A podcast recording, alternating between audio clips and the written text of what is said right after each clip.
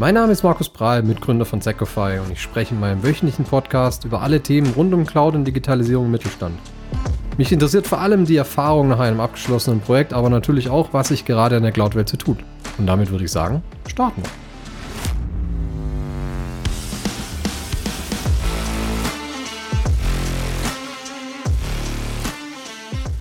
Willkommen in der ruhigen Zeit. Ja, in ein paar Tagen ist Silvester und man ist das Jahr schon wieder schnell vorbeigegangen, oder?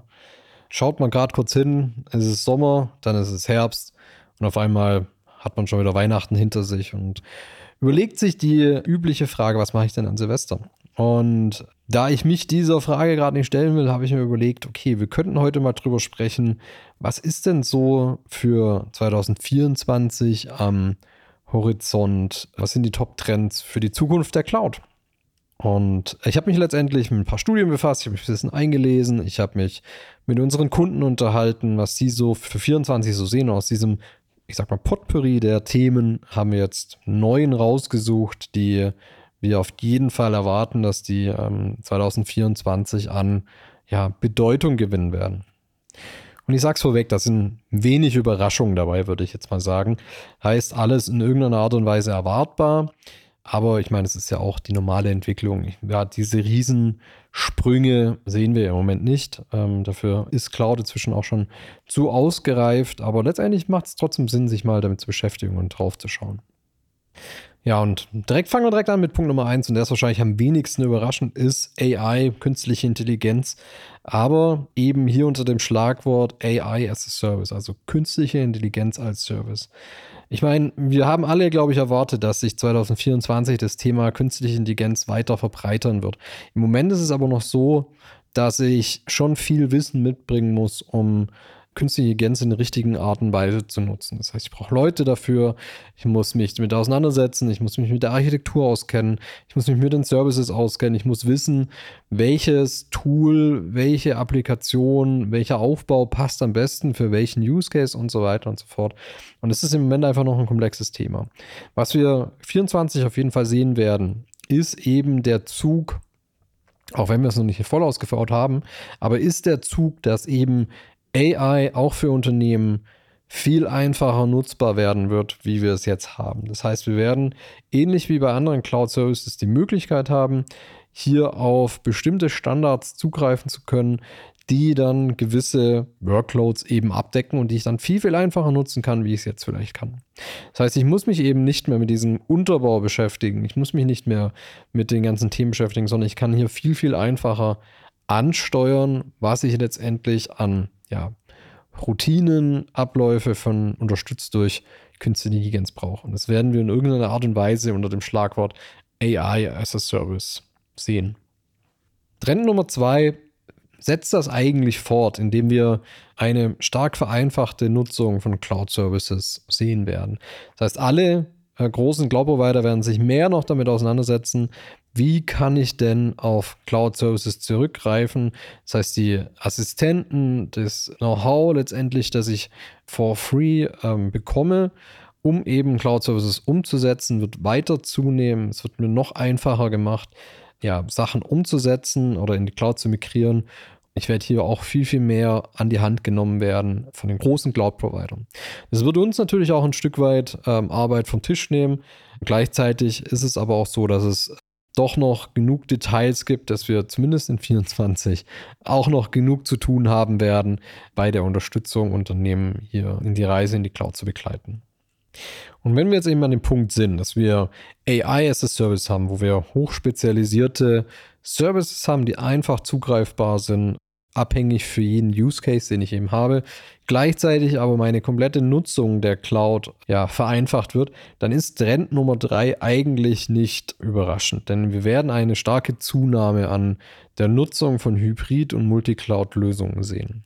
Hybrid-Cloud-Lösungen haben wir eh schon eigentlich bei fast allen deutschen Mittelständlern in irgendeiner Art und Weise im Einsatz. Das heißt, wir haben vielleicht ein ähm, Microsoft 365 im Einsatz. Wir haben vielleicht sogar ein bisschen ähm, Infrastruktur, keine Ahnung, die Webseite oder ein Webshop oder was auch immer in der Cloud sitzen, haben aber gleichzeitig eben noch viel On-Prem, wie zum Beispiel Produktionssysteme, die für Maschinensteuerung zuständig sind, natürlich die Netzwerkinfrastruktur und so weiter.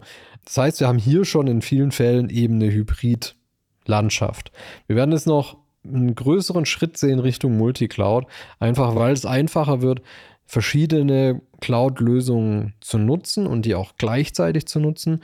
Und wir uns gleichzeitig damit beschäftigen werden, okay, wo ist denn jetzt mein Workload am allerbesten aufgehoben? Und dann kann es eben sein, dass ich mein Produktionskronjuwel nach wie vor in der On-Prem-Welt habe.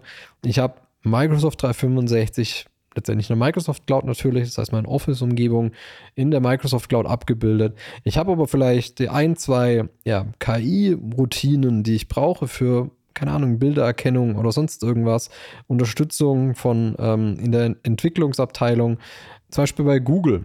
Heißt auch hier habe ich die Möglichkeit, verstärkt auf ja, Multicloud Ansätze zu setzen, was nicht bedeutet, dass ich alles in, in, Microsoft und gleichzeitig in AWS habe, sondern dass ich mir das Beste aus den Welten rauspicke, wie es eben für meine Workloads passt und gleichzeitig aber keine zu große Komplexität habe, weil eben die Nutzung von Cloud Services auch viel einfacher wird.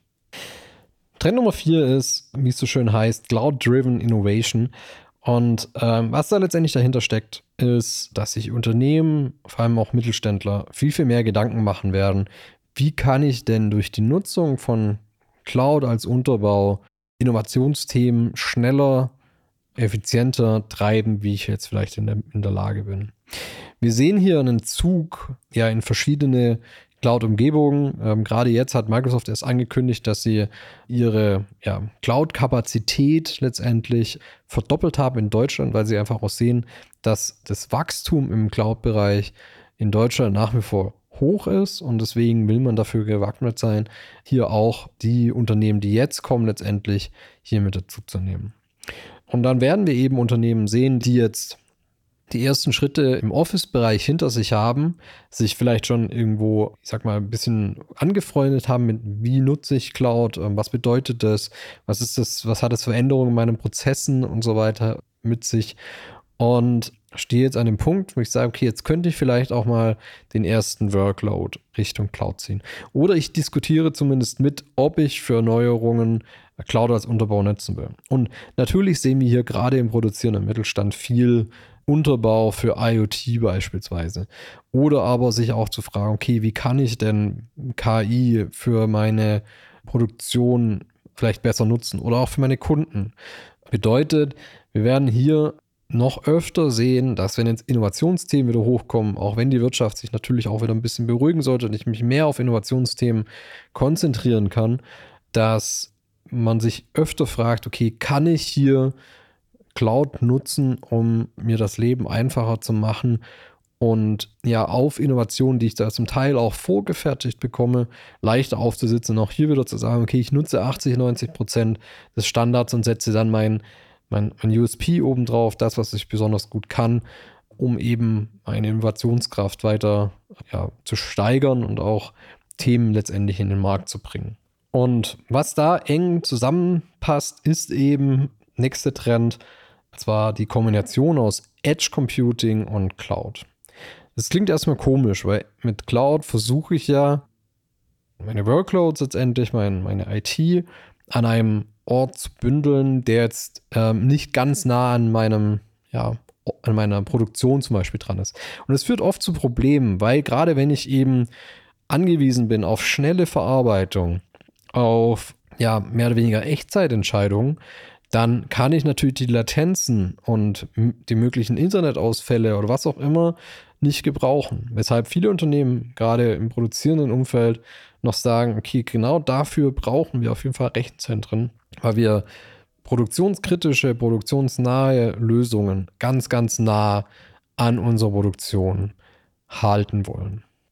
Was dazu führt, dass ich eben nach wie vor trotzdem ja, KI-Systeme on-prem aufbaue um Bilderkennung über meine Produktion laufen, beispielsweise, um meine Teile, die ich in schneller Abfolge übers Fließband schieße, ja, erkennen zu können und verarbeiten zu können und hier möglichst schnelle Entscheidungen treffen zu können.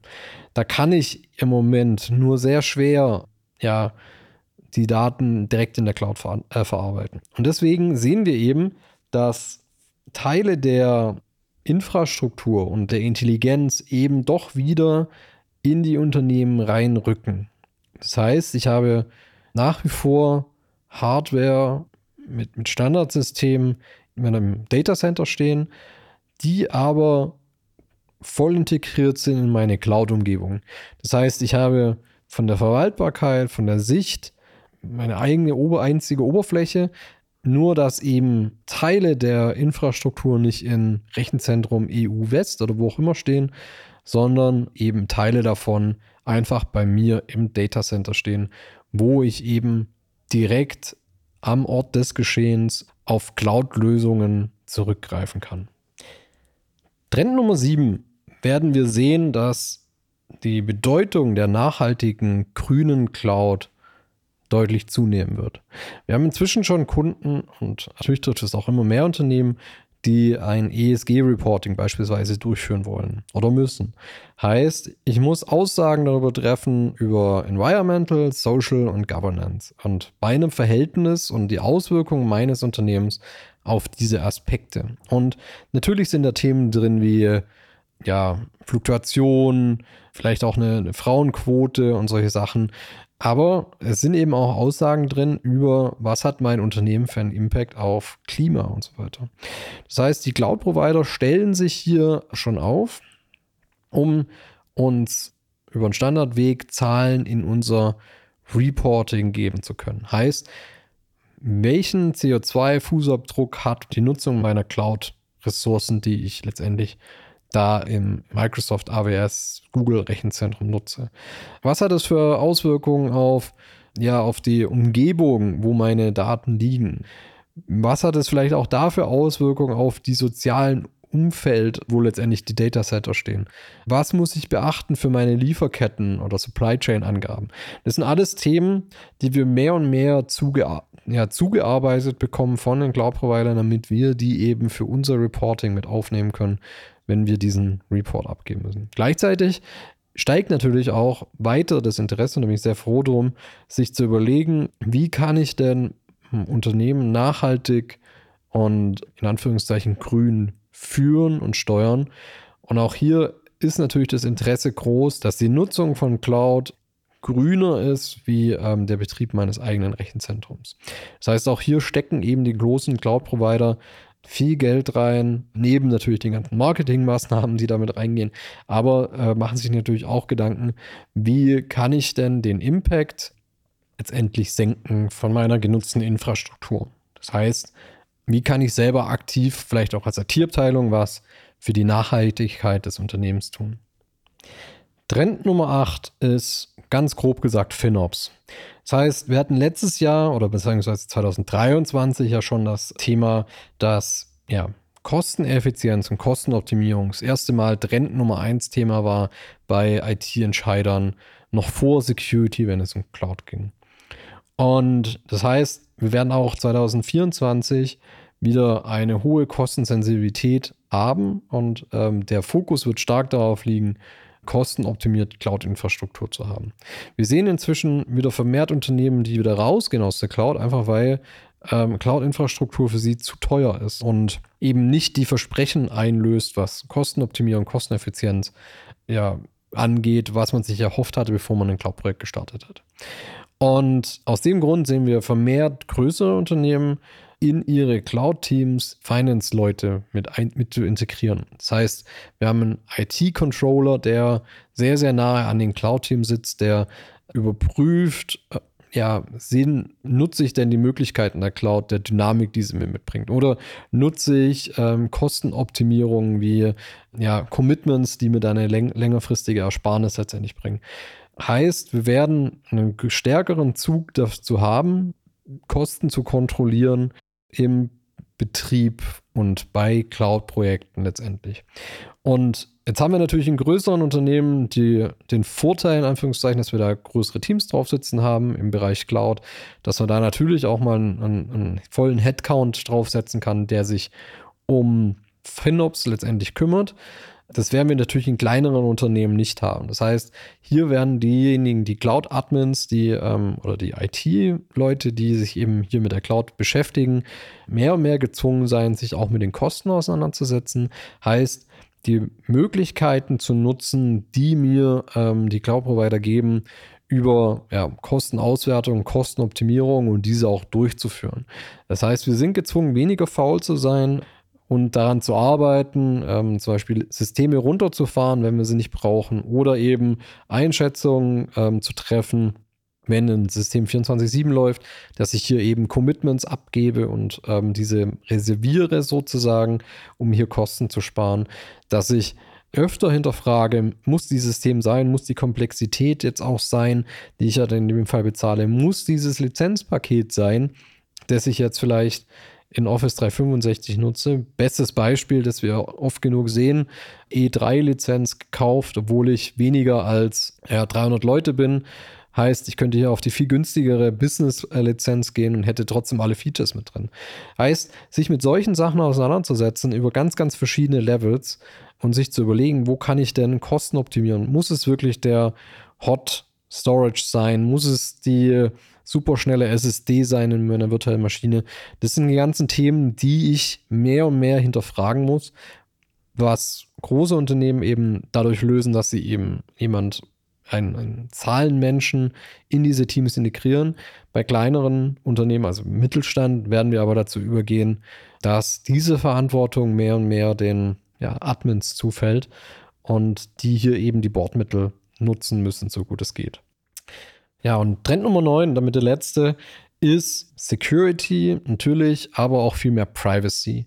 Natürlich werden sich die Security-Möglichkeiten erweitern und wir werden hier einen einfacheren Zugriff auf verschiedenste wirklich ausgereifte Security-Lösungen bekommen, um unsere Cloud-Umgebungen und vielleicht sogar unsere On-Prem-Umgebungen besser abzusichern. Aber wir werden auch einen deutlich größeren Zug zu Privacy bekommen. Das heißt, Daten mehr abzuschotten, lokal abzuschotten, ähm, zu verschlüsseln, die Cloud-Provider noch mehr davor zu hindern, dass sie überhaupt die Möglichkeit haben, auf unsere Daten zuzugreifen. Wir sehen hier Ansätze schon in 23 nach den ganzen Diskussionen auch um DSGVO, Microsoft 365, hat sicher jeder auch mitgekriegt, dass wir von Microsoft, von Amazon ähm, die sogenannte European Boundaries bekommen. Das heißt, wir sehen hier schon eine Abkapselung von dem amerikanischen Themen, um eben Datenaustausch, automatisierten Datenaustausch im Hintergrund zwischen europäischen und amerikanischen Datacentern zum Beispiel zu unterbinden. Aber wir werden das noch weiter anziehen sehen, auch im Hinblick Richtung Asien zum Beispiel, dass wir lokal gekoppeltere Instanzen bekommen, mit denen wir sicherer sein können, dass der Einfluss von Dritten weiter beschränkt wird. Und es wird einhergehen mit dem Zuwachs von lokalen Cloud-Anbietern. Ich meine, wir haben jetzt im Moment die großen drei bis fünf, sage ich mal. Wir hatten vor Jahren mal gedacht, okay, Gaia könnte was werden. Inzwischen ist es so, dass es eigentlich ein riesengroßes Monster geworden ist, das nicht funktioniert. Aber wir sehen eben, dass die Schwarzgruppe, bekannt für Lidl, Kaufland und so weiter, sehr, sehr viel Geld und Ressourcen auf den Aufbau einer, ich sag mal, europäischen Cloud-Infrastruktur legt. Natürlich kommen die wie der Amazon damals mit erstmal den Services, die sie auch intern nutzen, das heißt viel MongoDB, ähm, viel Container und so weiter. Aber der Wachstumskurs ist da und gepaart mit der Ansage, dass sie ähm, in direkter Nachbarschaft der Schwarzgruppe und auch durch die Schwarzgruppe zahlt, eigentlich so den größten europäischen KI-Hotspot bauen, werden wir hier sicher auch einen, eine starke Zunahme an KI-Services sehen, die ähm, die Schwarzcloud, also Stackit letztendlich, mehr und mehr attraktiver machen wird. Das heißt, wir werden hier sehen, dass sich gerade auch äh, das Thema Privacy als Sales-Argument noch stärker etablieren wird und dass wir noch mehr Möglichkeiten kriegen können, auf große Cloud-Provider zu setzen, die gleichzeitig eher regional angehaucht oder lokal angeraucht sind. Nicht so wie jetzt, wir haben natürlich schon viele, viele Cloud-Provider hier auch in, in Deutschland natürlich, aber hier hätten wir zum einen eine kritische Größe, dass sie sich durchaus Hyperscaler nennen können, gleichzeitig aber viel lokaler sind und auch mehr dem Ansatz der, der deutschen Mittelständler sprechen wir zum Beispiel die großen Cloud-Provider, die natürlich konzern- und ja, amerikanisch angehaucht sind. Ja, das waren die neuen Trends. Ähm, ich sag's nochmal, ich zähle es nochmal auf. AI as a Service, Nummer zwei, vereinfachte Cloud-Nutzung, Nummer drei, Hybrid- und Multicloud-Lösungen werden, werden mehr und mehr kommen. Wir werden mit Nummer vier einen größeren Zug haben zu Innovationen, die auf Cloud-Lösungen basieren. Wir haben einen Zuwachs von Edge Computing, das heißt, die Cloud rückt in unser Data Center. Wir haben eine nachhaltigere grüne Cloud zu erwarten. Ähm, FinOps wird eine größere Rolle spielen und natürlich auch Privacy und ähm, Security letztendlich. Wenn ihr euch über die Trends austauschen wollt oder falls ihr einfach nur mal ähm, drüber schauen wollt, was macht denn eure Cloud ähm, Strategie für 24 oder vielleicht auch 25. Äh, was habt ihr so vor, wenn ihr Input haben wollt und einfach hier einen unverbindlichen Austausch? Ihr findet das Kontaktformular wie immer in den Show Notes. Ähm, kontaktiert mich einfach. Ich freue mich über jeden Austausch, den wir haben können und bin immer gespannt, wo einzelne Unternehmen gerade stehen, was die Herausforderungen sind und ähm, wo die Ideen auch hingehen natürlich. Und ähm, bin hier immer froh über jeden Austausch. Bis dahin wünsche ich einen guten Rutsch in 2024. Kommt gut rüber. Und ich freue mich, wenn wir uns nächstes Jahr wieder hören. Bis dann.